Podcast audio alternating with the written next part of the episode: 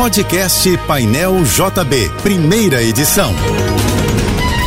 Fique agora com as principais notícias desta manhã. Oferecimento Assim Saúde. Hospitais, clínicas, exames e mais de mil consultórios. Ligue 2102-5555. Universidade de Vassouras, formando o profissional do futuro. Acesse univassouras.edu.br. Apoio Soluvan, o shopping do seu condomínio. Acesse soluvan.com.br.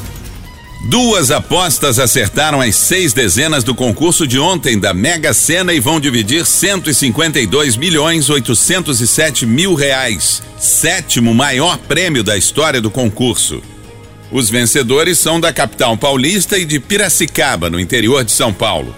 As apostas foram simples, de seis números, e os jogos foram realizados presencialmente em casas lotéricas.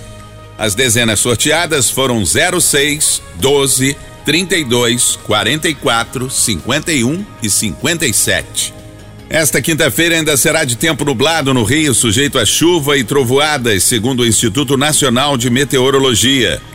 A temperatura deve chegar aos 30 graus. De acordo com o sistema Alerta Rio, a previsão é de chuva fraca a moderada a qualquer hora do dia.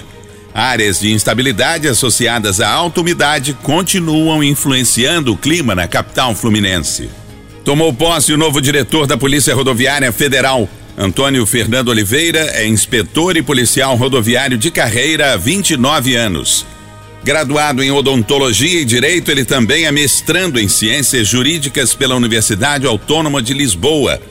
Em seu discurso, Oliveira destacou o papel e o alcance da Polícia Rodoviária Federal com as ações de fiscalização, educação para o trânsito e combate à criminalidade. O novo diretor também lembrou os atos de vandalismo de 8 de janeiro em Brasília e afirmou que a corporação preza pela civilidade e não vai pactuar com qualquer ato contra a democracia.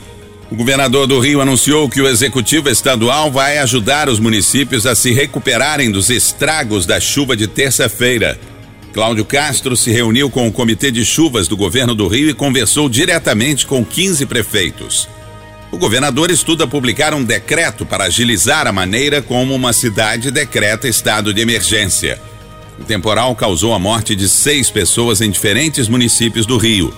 Entre as vítimas está uma menina de dois anos que morreu no desabamento da casa onde morava na Zona Norte. Desmatamento zero até 2030. É esse o objetivo da Comissão Interministerial Permanente de Prevenção e Controle do Desmatamento e Queimadas no Brasil, instalada pelo governo. O esforço interministerial também buscará reduzir as emissões de gases do efeito estufa e gerar renda e qualidade de vida para a população que se relaciona com a floresta. A comissão vai integrar ações de 19 ministérios e o comando do ministro Rui Costa, da Casa Civil. Com o plano para os próximos sete anos, a ministra do Meio Ambiente evitou estipular uma meta para o desmatamento, já no primeiro ano de governo. Marina Silva disse que parte da degradação foi causada por um período de vácuo de políticas ambientais. O governo brasileiro decidiu enviar ajuda humanitária às cidades atingidas pelo terremoto que deixou milhares de mortos e um rastro de destruição no sudeste da Turquia e norte da Síria. Ao todo, são 42 voluntários, sendo 34 bombeiros, além de médicos e profissionais da Defesa Civil. Ainda serão enviadas 6 toneladas de equipamentos para ajudar nas buscas e cães farejadores. O número de mortos por causa do terremoto já superou 16 mil. Pelo menos 12.873 pessoas morreram na Turquia e 3.162 na Síria. Parte de uma casa desabou na rua Santa Luísa, em Del Castilho, na zona norte do Rio, e duas adolescentes ficaram feridas. Segundo o Corpo de Bombeiros, as duas vítimas foram levadas para o Hospital Getúlio Vargas. Elas fizeram exames e passam bem. As jovens foram classificadas pelos bombeiros como nível intermediário na escala que avalia preliminarmente a gravidade dos ferimentos. Ontem à noite subiu para seis o número de mortos em decorrência do temporal de terça-feira no estado do Rio. A vítima mais recente foi confirmada pelo governador Cláudio Castro, uma mulher vítima de choque elétrico em Niterói. O filme Titanic será relançado hoje, remasterizado em 4K e em 3D. O relançamento marca os 25 anos do longa, que está entre as três maiores bilheterias do cinema. Arrecadou 2 bilhões e 194 milhões de dólares em todo o mundo e conquistou 11 estatuetas do Oscar, incluindo melhor filme e melhor direção para James Cameron. Titanic retrata a história de amor vivida por Rose e Jack em uma viagem pelo famoso navio que afundou em 1912. O Espaço Itaú de Cinema de Botafogo e as redes Cinemark, Kinoplex, Cinépolis e UCI vão exibir o filme Titanic remasterizado. O resultado do Enem 2022 já está disponível na internet. Previstas inicialmente para serem divulgadas na próxima segunda-feira, as notas do Exame Nacional do Ensino Médio foram antecipadas. Para consultar a nota é preciso acessar o site Página do Participante fazer login e digitar o CPF e a senha cadastrada no sistema.